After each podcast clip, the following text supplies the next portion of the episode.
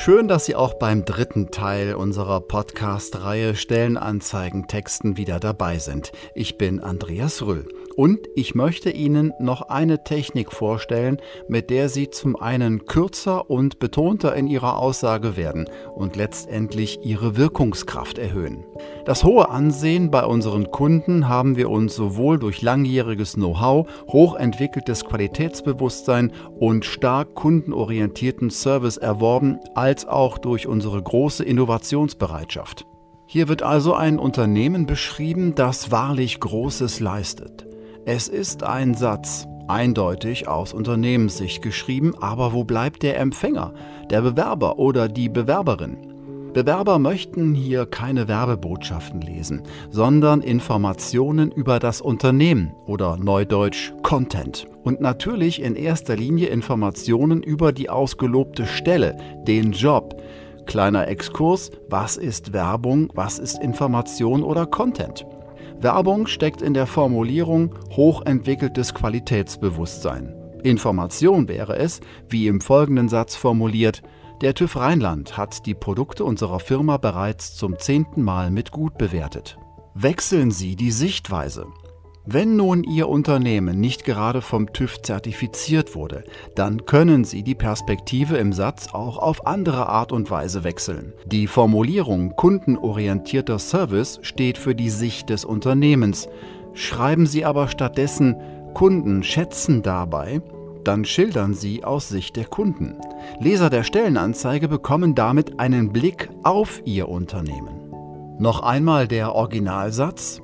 Das hohe Ansehen bei unseren Kunden haben wir uns sowohl durch langjähriges Know-how, hochentwickeltes Qualitätsbewusstsein und stark kundenorientierten Service erworben, als auch durch unsere große Innovationsbereitschaft. Umformuliert mit einem Perspektivwechsel könnte der Satz so lauten. Seit 30 Jahren entwickeln wir unsere Produkte ständig weiter. Kunden schätzen dabei die hohe Qualität wie auch unseren Service. Sie haben vielleicht schon bemerkt, dass der letzte umformulierte Satz wesentlich kürzer war als der Originalsatz. In der Kürze liegt die Würze, heißt eine Volksweisheit, und wenn Sie schon einmal versucht haben, einen Satz zu kürzen oder einen Gedanken kurz zu fassen, dann werden Sie Folgendes festgestellt haben. Kurzschreiben ist schwieriger als lang. Der Grund dafür liegt darin, dass Sie entscheiden müssen, was wirklich wichtig ist. Und Sie müssen abwägen, ob das für Ihre Zielgruppe eine notwendige Information ist. Ein weiterer Aspekt für die Kürze liegt in unserer Gedächtnisleistung. Dazu hat es Versuche gegeben. Probanden schauten auf ein sogenanntes Doppelbild.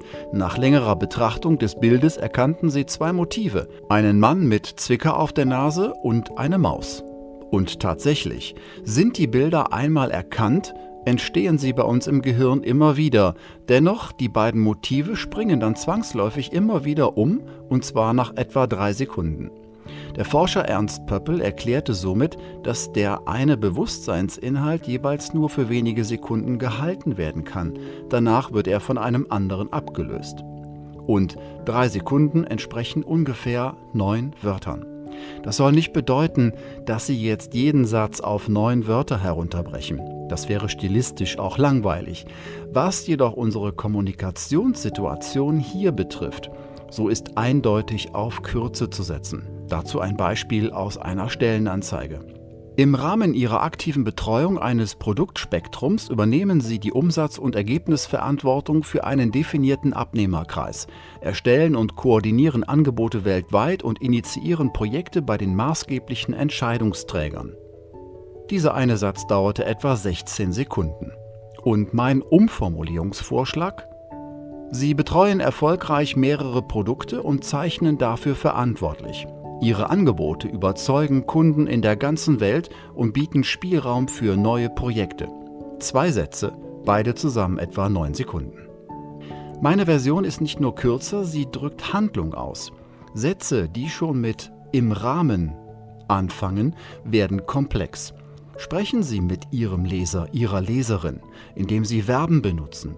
Verben drücken Handlung aus und lassen den Leser mehr davon erahnen, wie es sein wird, in der neuen Position zu arbeiten.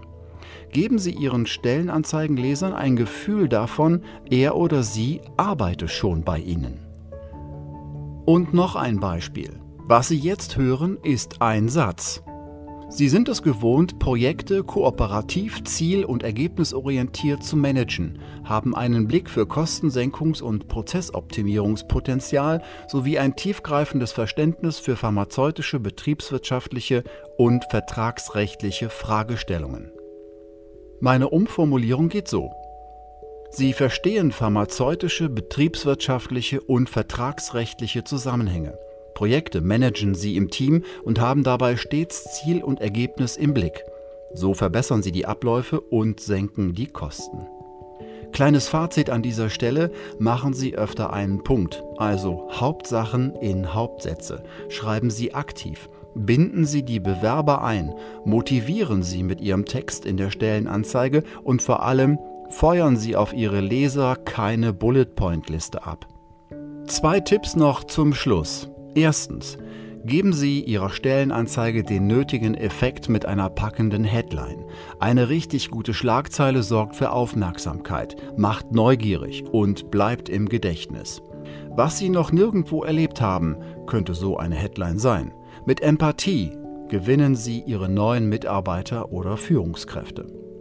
Zweitens, meine allerletzte sprachliche Anmerkung zu den Stellenanzeigen, damit richte ich mich im wahrsten Sinne des Wortes an den Schluss. Wie fordern Sie einen Menschen auf, sich bei Ihnen zu bewerben? Bitte machen Sie es nicht so.